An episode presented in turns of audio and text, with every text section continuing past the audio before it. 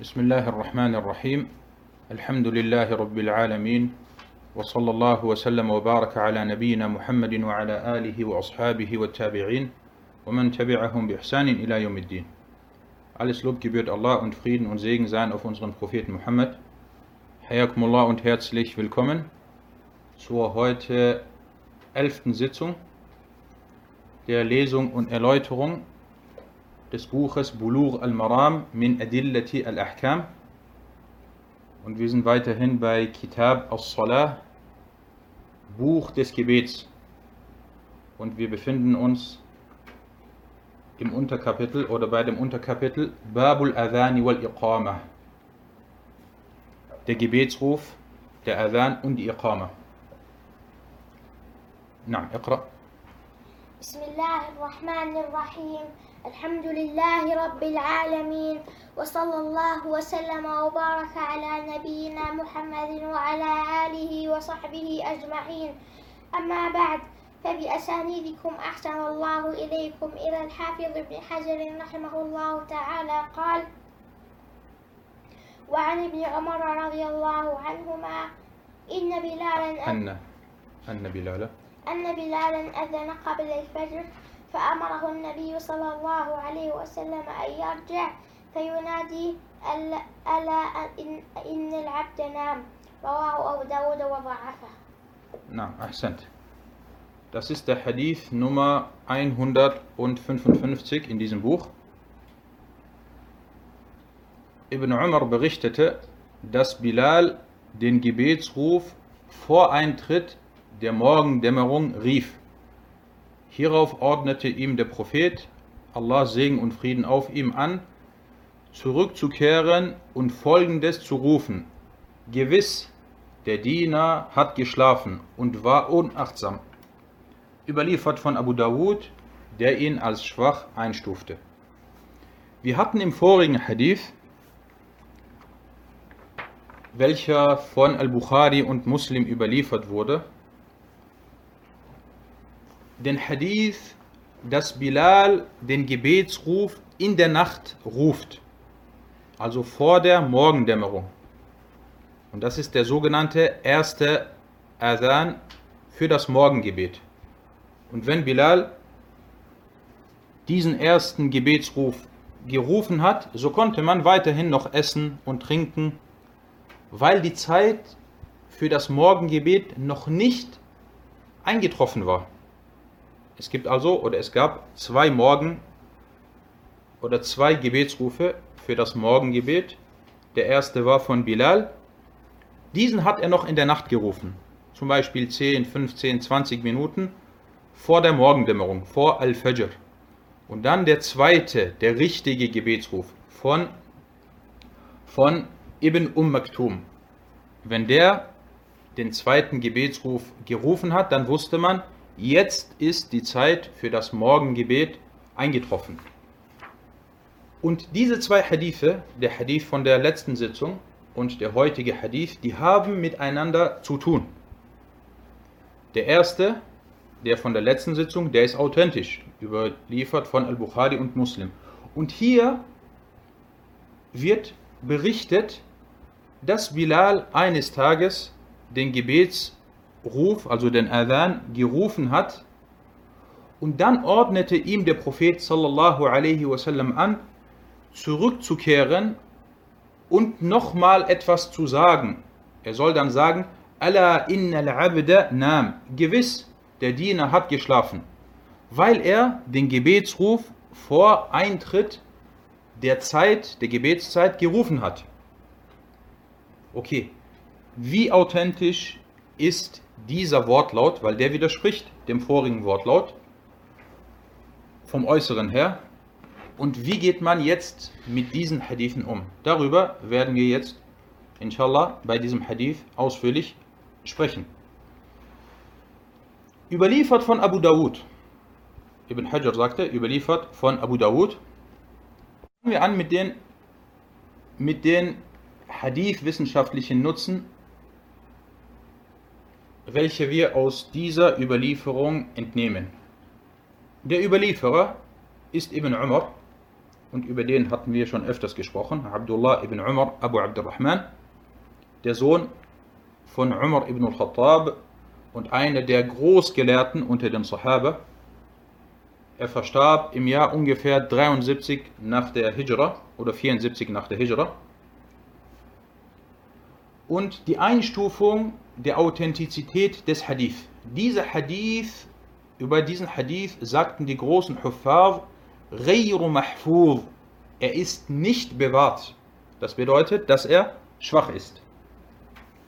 Der Hadith wurde von Abu Dawud überliefert und At-Tirmidhi erwähnte ihn in Form einer Mu'allaq-Überlieferung in seinem Sunnah-Werk. Mu'allaq bedeutet, dass er den Hadith nicht gewollt oder spezifisch erwähnt hat, sondern er hat einen anderen Hadith überliefert mit Überlieferungskette und dann hat er diesen Hadith im Anschluss während der Erläuterung, wo er über den Hadith, den anderen Hadith gesprochen hat, hat er diesen Hadith nebenbei angeführt in Form einer Mu'allaq-Überlieferung, ohne Überlieferungskette oder ohne komplette und vollständige Überlieferungskette.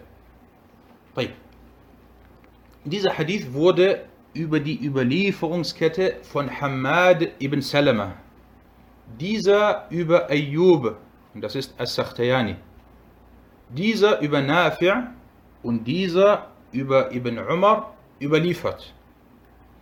Wenn wir uns jetzt diese Überlieferungskette anschauen und vom Äußeren her darüber sprechen, dann sagen wir, Hamad ibn Salama, er ist Thiqatun Imam und Ayyub as-Sakhtayani ist Imam, Nafi' ist ein Imam, dann würden wir sagen, diese Überlieferungskette, sie ist authentisch.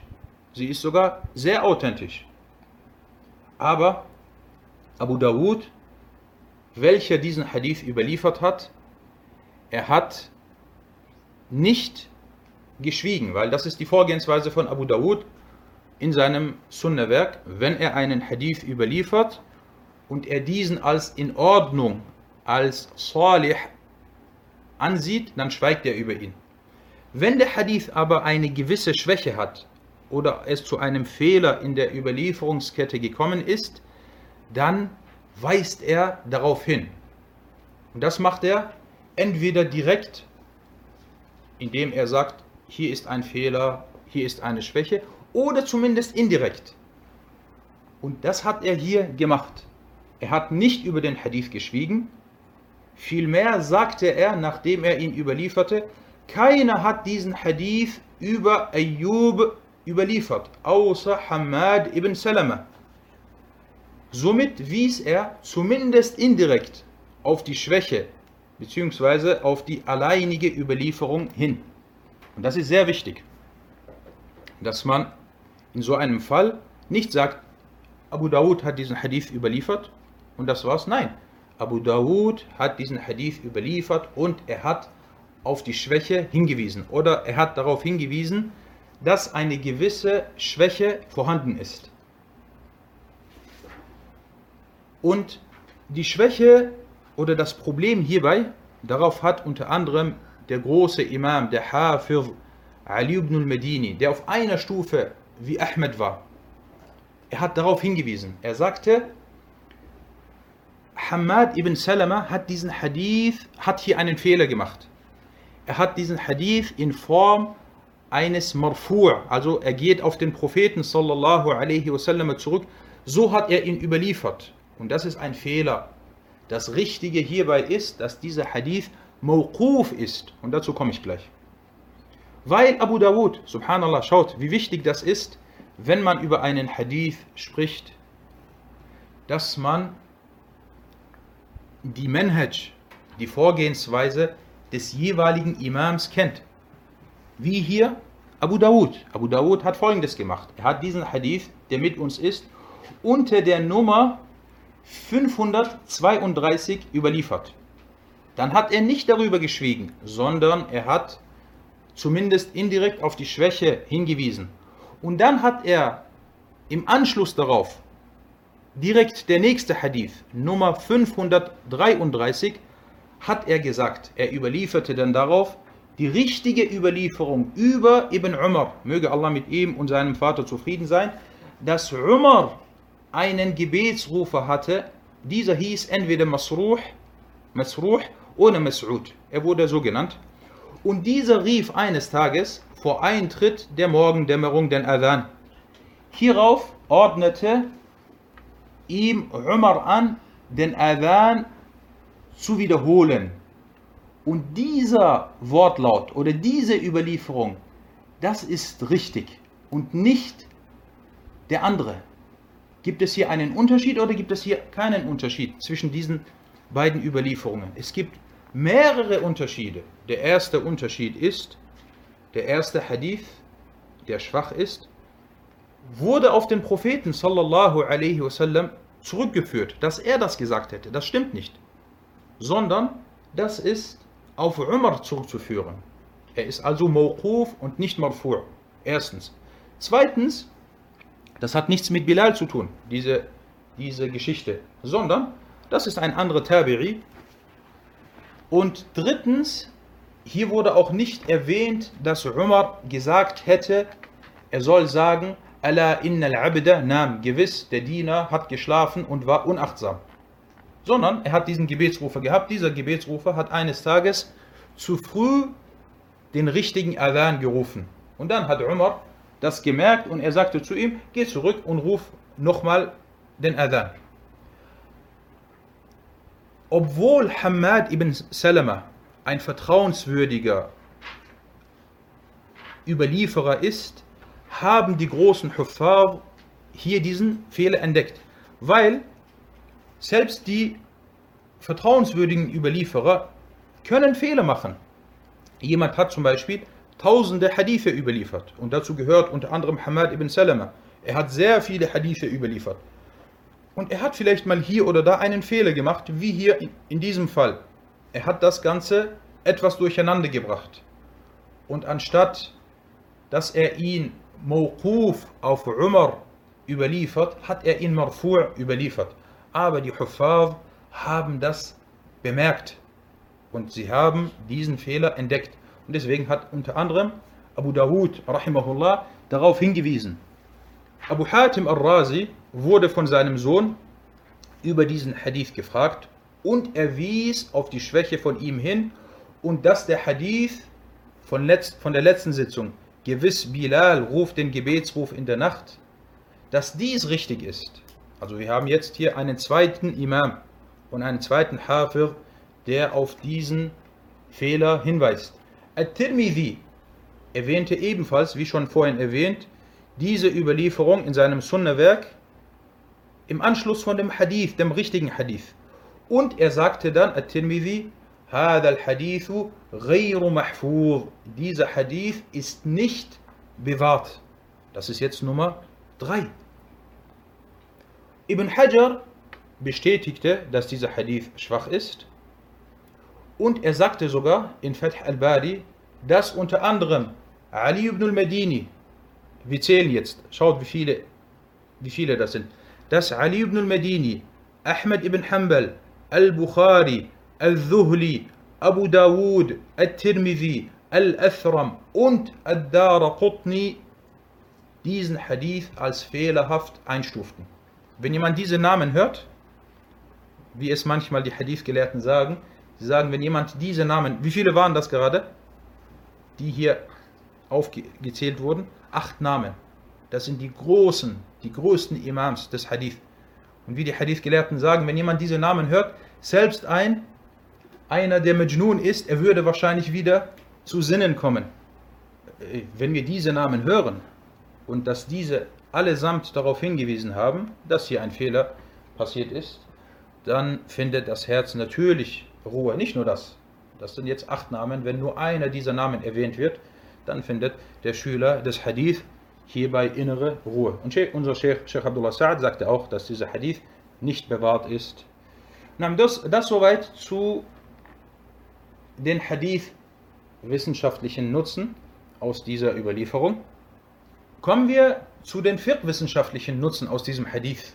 Erstens, dieser Hadith soll darauf hindeuten, dass der Adhan vor Eintritt der Morgendämmerung nicht richtig ist. Dass man also nicht den Adhan in der Nacht rufen darf. Und wir hatten in der letzten Sitzung darüber gesprochen und dass die Mehrheit der Gelehrten sagt, dass dies erlaubt ist, dass man den Adhan als Beispiel, die Zeit für das Morgengebet ist um 4 Uhr und es wird bereits um 3.30 Uhr der erste Adhan gerufen. Die Mehrheit der Gelehrten sagen oder sagt, dass dies erlaubt sei. Auf jeden Fall, dieser Hadith soll darauf hindeuten, dass der Adhan vor Eintritt der Morgendämmerung nicht richtig ist. Und falls der Gebetsrufer vor Eintritt der Zeit den Adhan gerufen haben sollte, dann soll er zurückkehren und darauf hinweisen, indem er sagt, Alla innal abda nam, gewiss, der Diener hat geschlafen oder er war unachtsam, er hat einen Fehler gemacht. Und dies soll bei Bilal, möge Allah mit ihm zufrieden sein, vorgefallen sein. Das war erstens. Zweitens, der Hadith ist ein Beweis, dass man darauf achten soll, den Adhan erst dann zu rufen, wenn Gewissheit besteht, dass die Gebetszeit eingetroffen ist.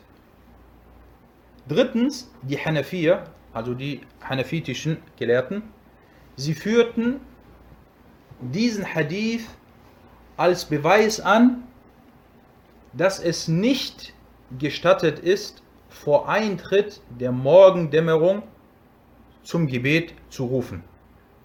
Weil manchmal es kommen Fragen auf, warum gibt es Meinungsverschiedenheiten unter den Fuqaha, also unter den Fiqh-Gelehrten. Das ist hier ein Beispiel dafür.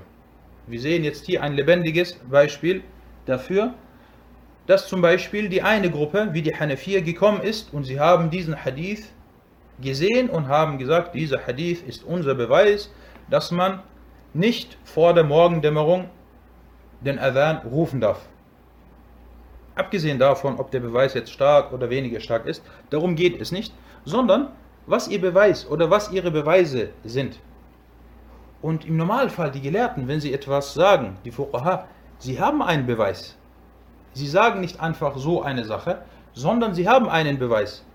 Abgesehen davon, ob der Beweis jetzt, der Hadith, den sie als Beweis anführen, ob er jetzt schwach ist, ob er aufgehoben wurde, ob es andere Hadithe gibt, die stärker sind. Und darauf werden wir heute noch in anderen Thematiken oder bei anderen Thematiken, inshallah, nochmal ausführlich darauf kommen.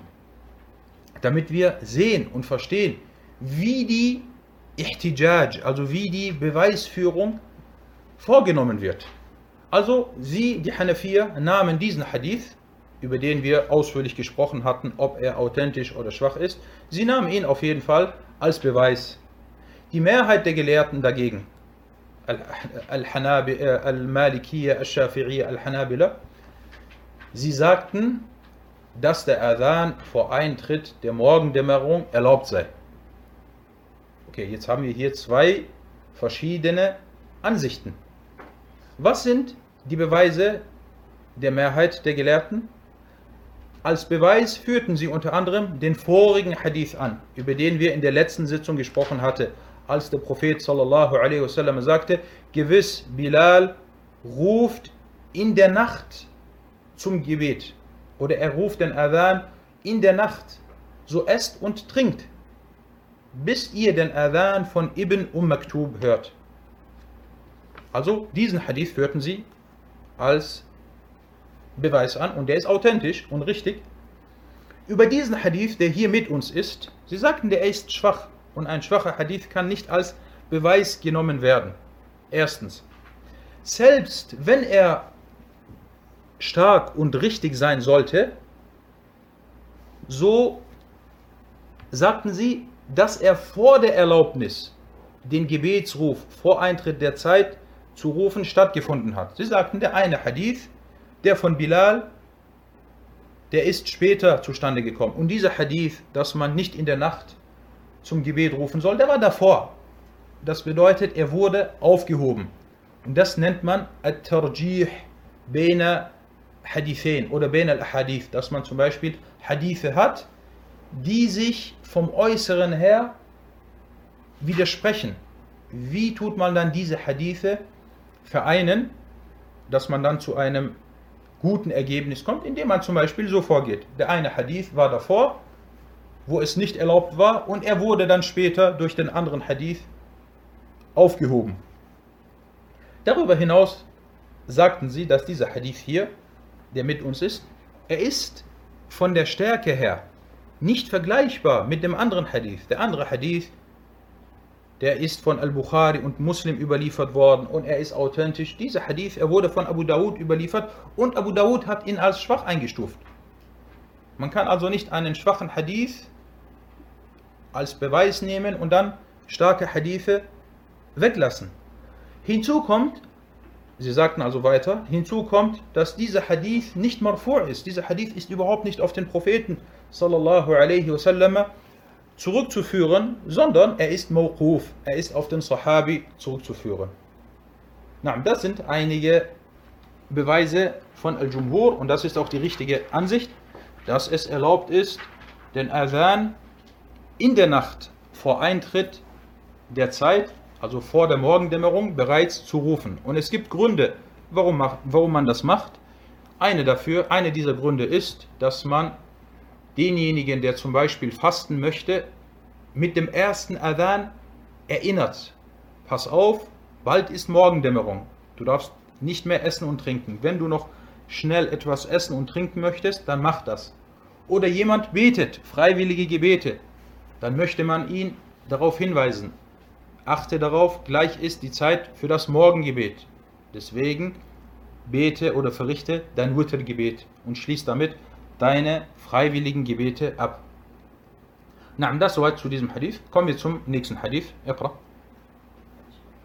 قال المصنف رحمه الله تعالى وعن أبي سعيد الخدري رضي الله عنه قال قال رسول الله صلى الله عليه وسلم إذا سمعتم النداء فقولوا مثل ما يقول المؤذن متفق عليه وللبخاري عن معاوية ولمسلم عن عمر في فضل القول كما يقول المؤذن كلمة كلمة سوى حيعلتين فيقول لا حول ولا قوة إلا بالله نعم أحسنت Das ist der Hadith 156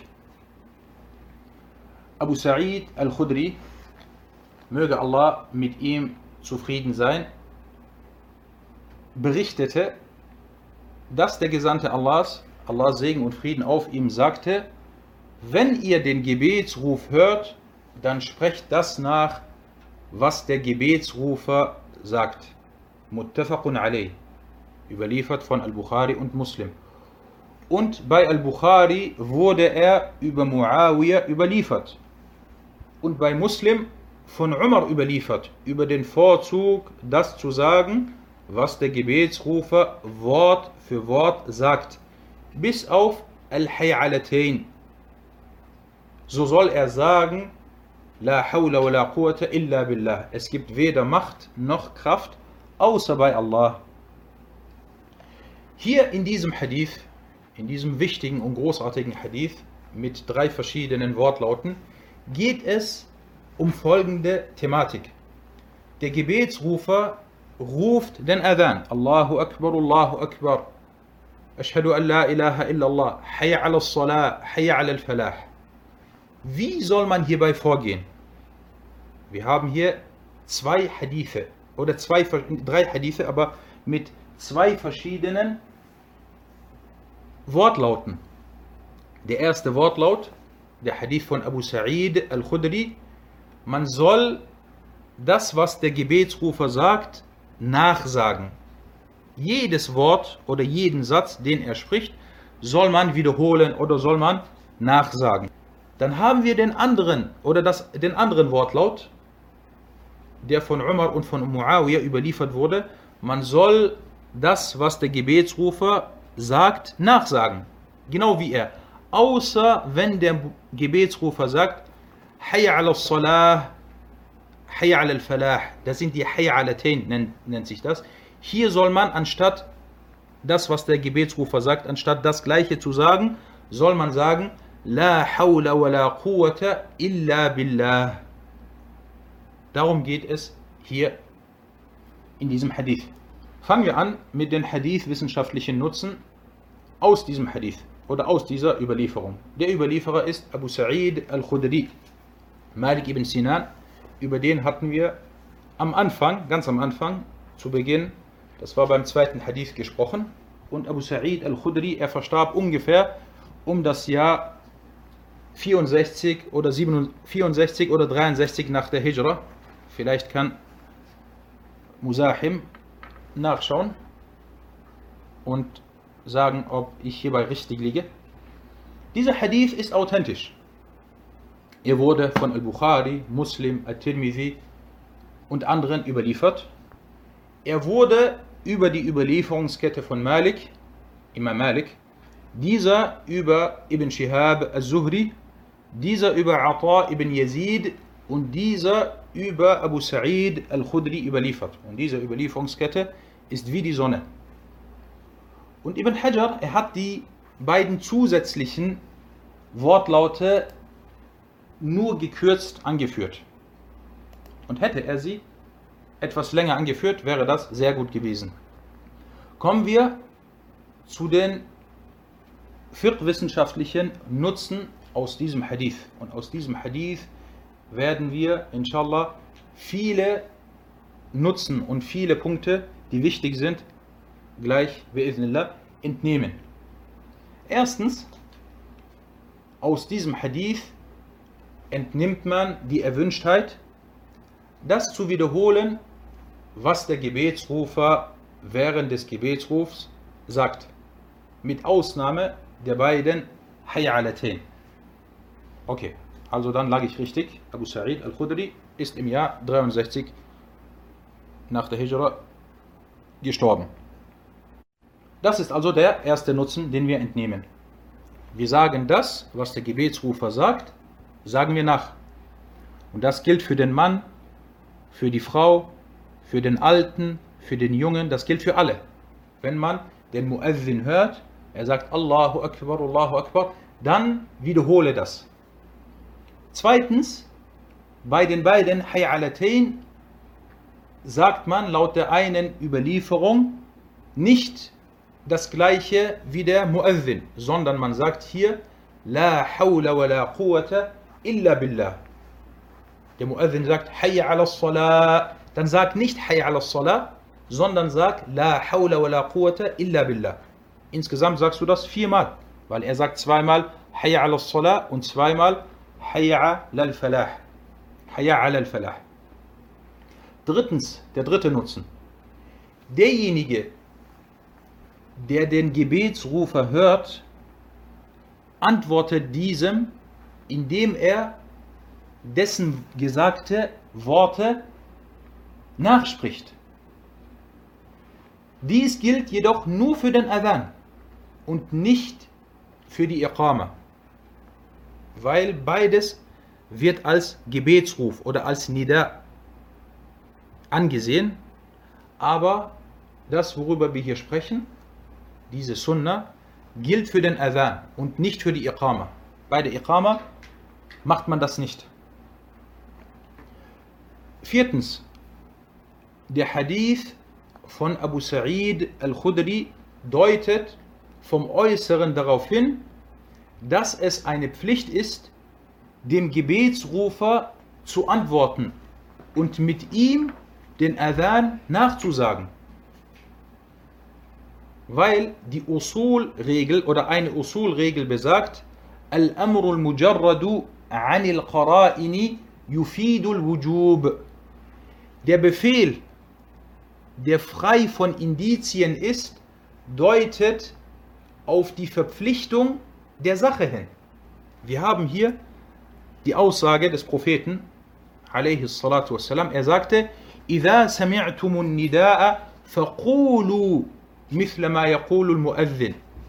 Wenn ihr den Gebetsruf hört, dann sagt, was der Gebetsrufer sagt. Dieses Faqulu, ist das eine Fi'lul Amr oder ist das keine Fi'lul Amr? Faqulu, das ist eine Fi'l Amr, eine Befehlsformel. Der Prophet sallallahu alaihi wasallam sagt, so sagt, das ist ein Befehl.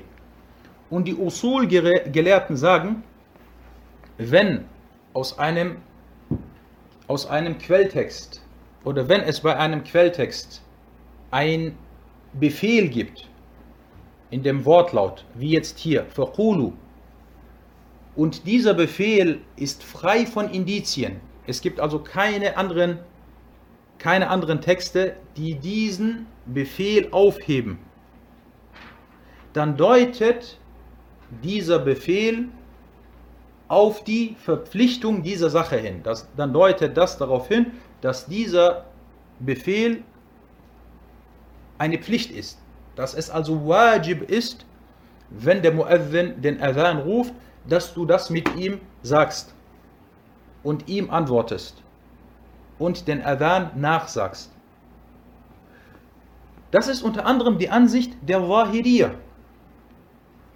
Der Wahiriya, sie sagten, dass das Wiederholen des Adhan mit dem Gebetsrufer verpflichtend ist. Und als, Beisch, als Beweis und Beleg führten sie diesen Hadith an. Sie sagten hier, der Prophet sallallahu wasallam hat das anbefohlen, somit ist das eine Pflicht. Die Mehrheit der Gelehrten dagegen sagte, dass dies nicht verpflichtend, sondern erwünscht, mustahab ist. Okay, wie sind sie dazu gekommen und was ist ihr Beweis, dass es keine Pflicht ist, sondern eine erwünschte Sache?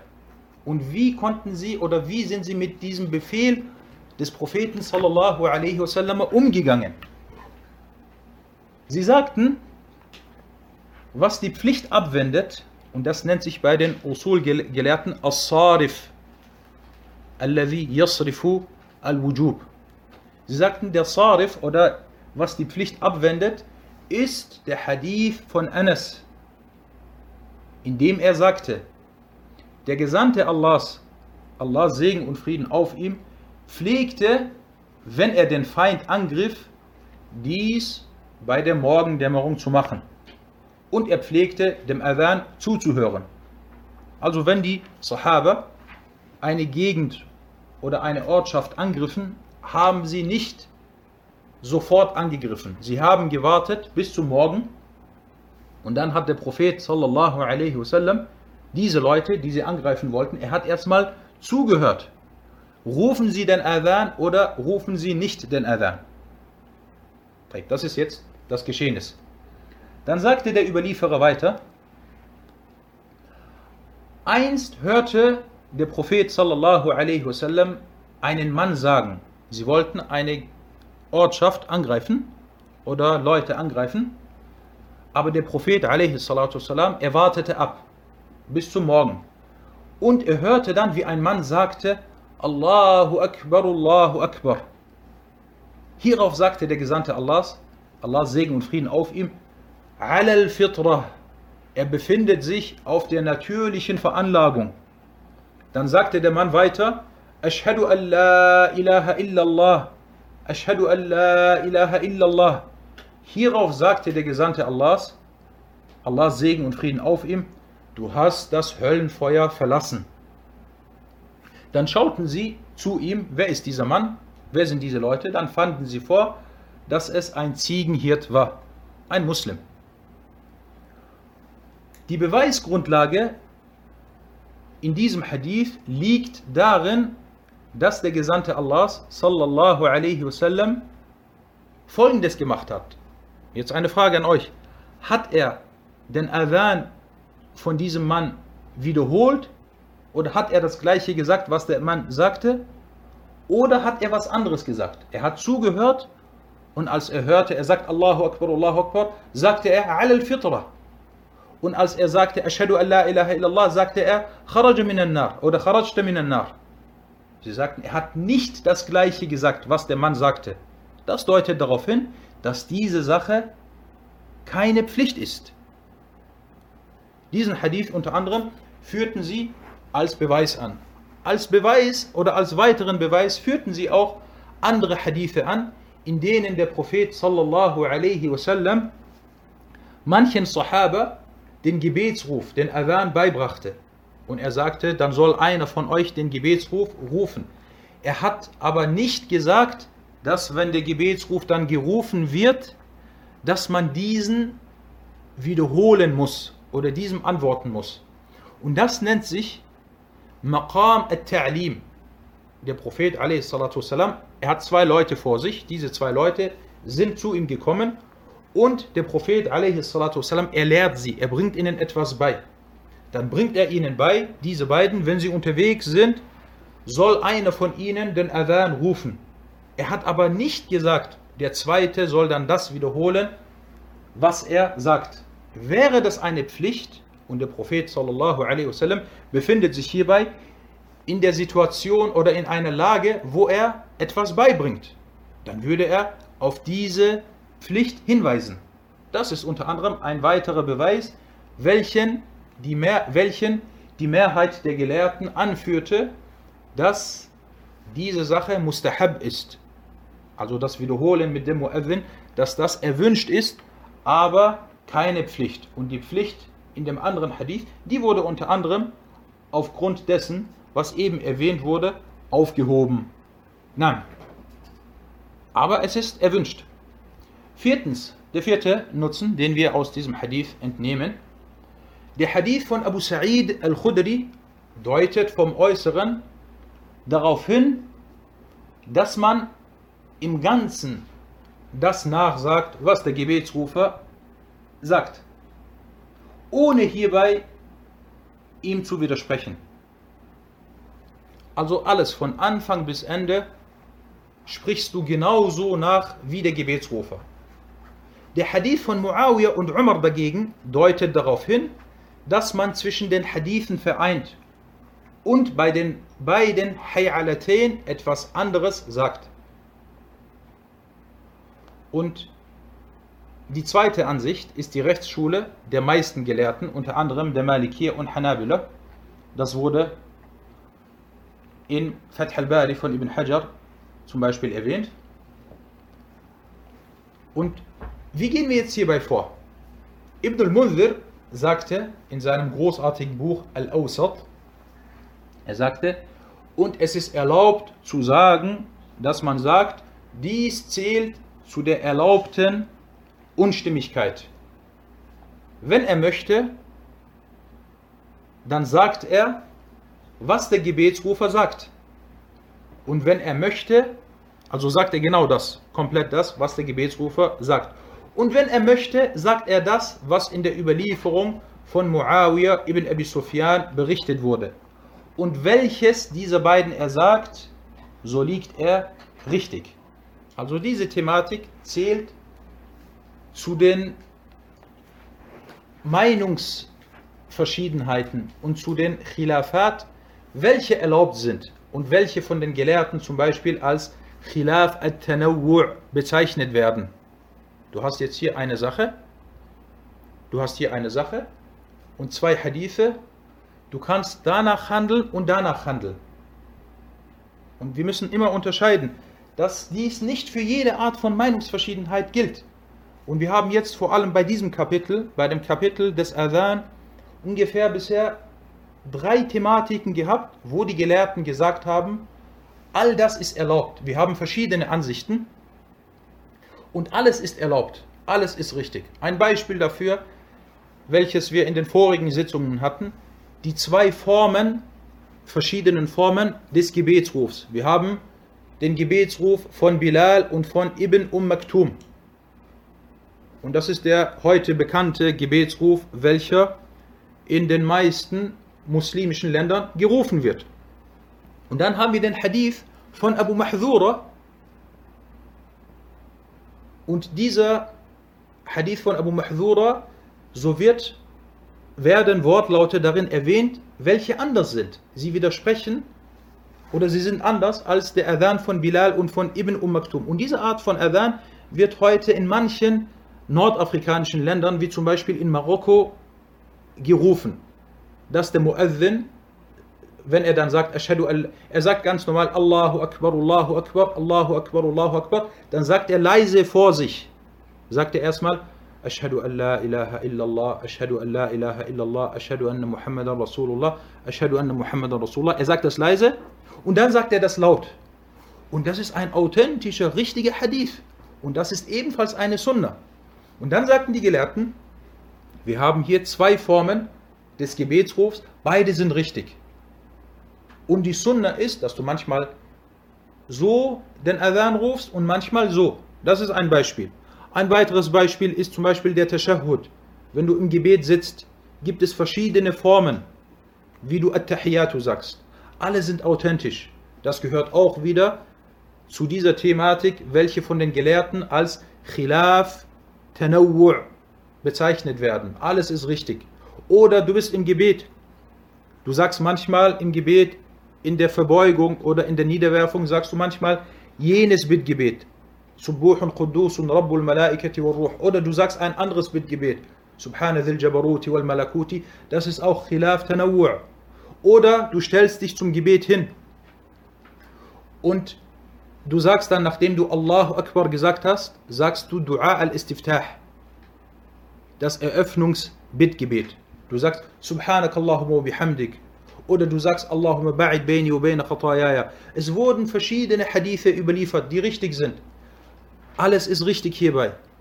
Oder wie jetzt hier, worauf Ibn al-Munzir hingewiesen hat, beim Gebetsruf. Der Gebetsrufer ruft den Adhan sollst du jetzt von Anfang bis Ende genau das gleiche sagen, was der Muezzin sagt, dann handelst du nach dem Hadith von Abu Sa'id al-Khudri und das ist ein authentischer Hadith. Oder du sagst genau das, was der Muezzin sagt, mit Ausnahme, wenn er sagt, al-falah, hier sagst du, La hawla wa la quwwata illa billah. Und das zählt auch laut Ibn al-Munzir zu den Thematiken, welche Ansicht man befolgt, so liegt man richtig. Wallahu ta'ala a'lam. Fünftens, wir haben hier noch einige wichtige Punkte vor uns in Bezug auf den Gebetsruf. Sheikh Abdullah al-Bassam sagte, manche Gelehrte sagten, wenn ihm, also dem Gebetsrufer, nicht geantwortet wurde, bis dieser fertig ist, ist es erwünscht, dass er dies nachholt wenn hierbei keine große Unterbrechung ist. Sollte die Unterbrechung jedoch groß sein, dann ist ein, das ist dann eine Sunna, deren Zeit oder deren Anlass man verpasst hat. Der Gebetsrufer, der Muazzin, ruft gerade einen Adhan. Und du bist zum Beispiel im Bad und du kannst ihm nicht antworten oder du kannst nicht das nachsagen, was er gesagt hat. Dann nach ein, zwei Minuten verlässt du das Bad. In diesem Fall kannst du den Adhan, den du gerade verpasst hast und du konntest nicht nachsagen, was er gesagt hat, kannst du das nachholen, indem du für dich das sagst, was er gesagt hat. Oder vielleicht ein anderer Fall. Sagen wir mal zum Beispiel, du warst gerade abgelenkt und du konntest dem Muezzin nicht antworten.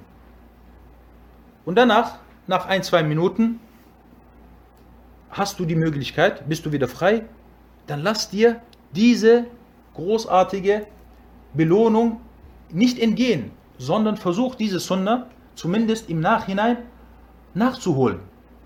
Und subhanallah, die Malikier sagten sogar,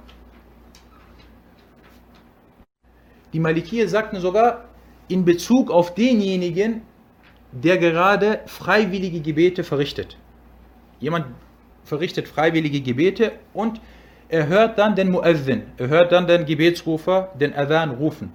Sie sagten, oder in einer Ansicht bei den Maliki heißt es, dass man im freiwilligen Gebet, قال مالك يجيبه في صلاة النافلة دون الفريضة. Wenn er sich im freiwilligen Gebet befindet, dann soll er dem Gebetsrufer, dem Muezzin, antworten. وقال بعض المالكية يجيبه مطلقا und manche Malikier sagten sogar, er soll ihn allgemein immer antworten. Da sieht man die Wichtigkeit, die Wichtigkeit dieser Sache, die leider heutzutage von vielen Leuten, von vielen Leuten vernachlässigt wird.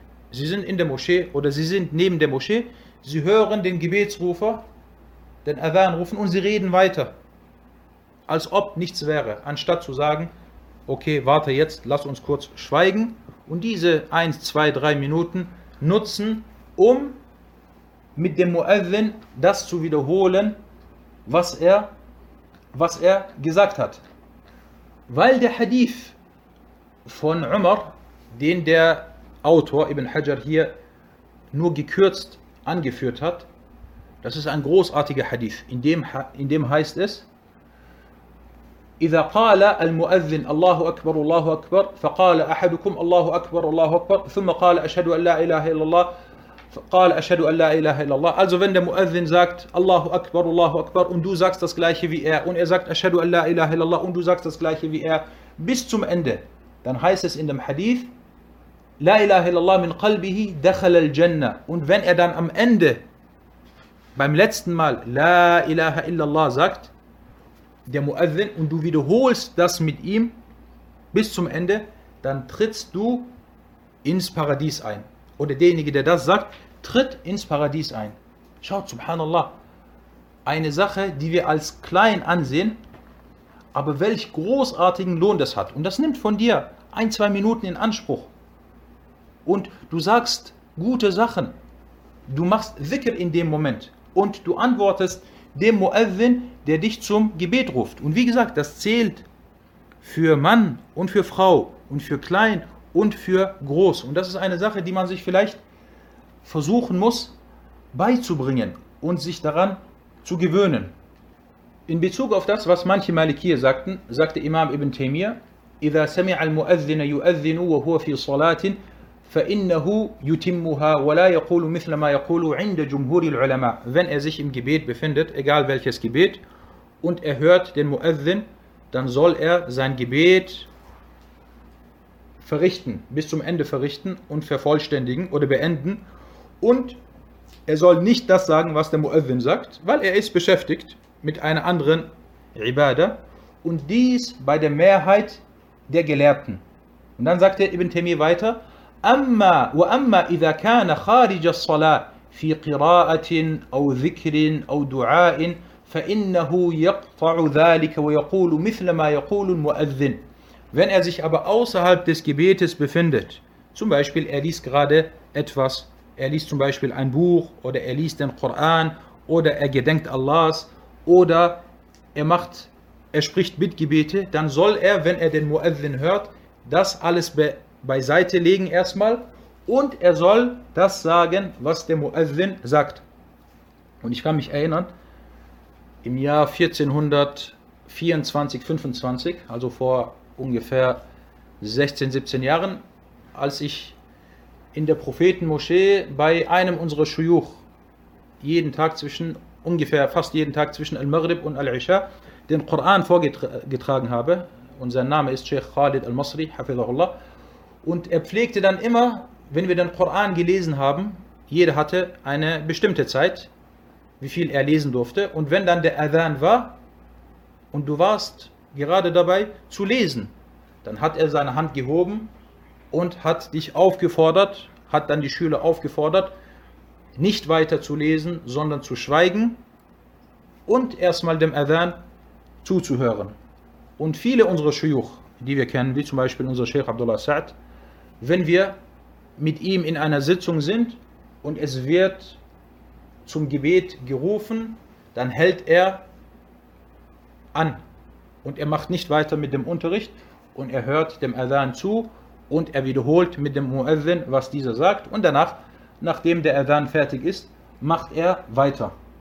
Und Ibn Taymiyyah sagte dann weiter am Ende, لأن موافقة المؤذن عبادة مؤقتة يفوت وقتها وهذه الأذكار لا تفوت. Der Grund hierfür ist, dass man anhalten soll, nicht weiter den Koran lesen soll, nicht weiterhin Bittgebete sprechen soll, ist, dass der Adhan oder das Wiederholen mit dem Muezzin und seine, seine Worte nachsagen, dass dies eine Ibadah ist, welche zeitlich beschränkt ist.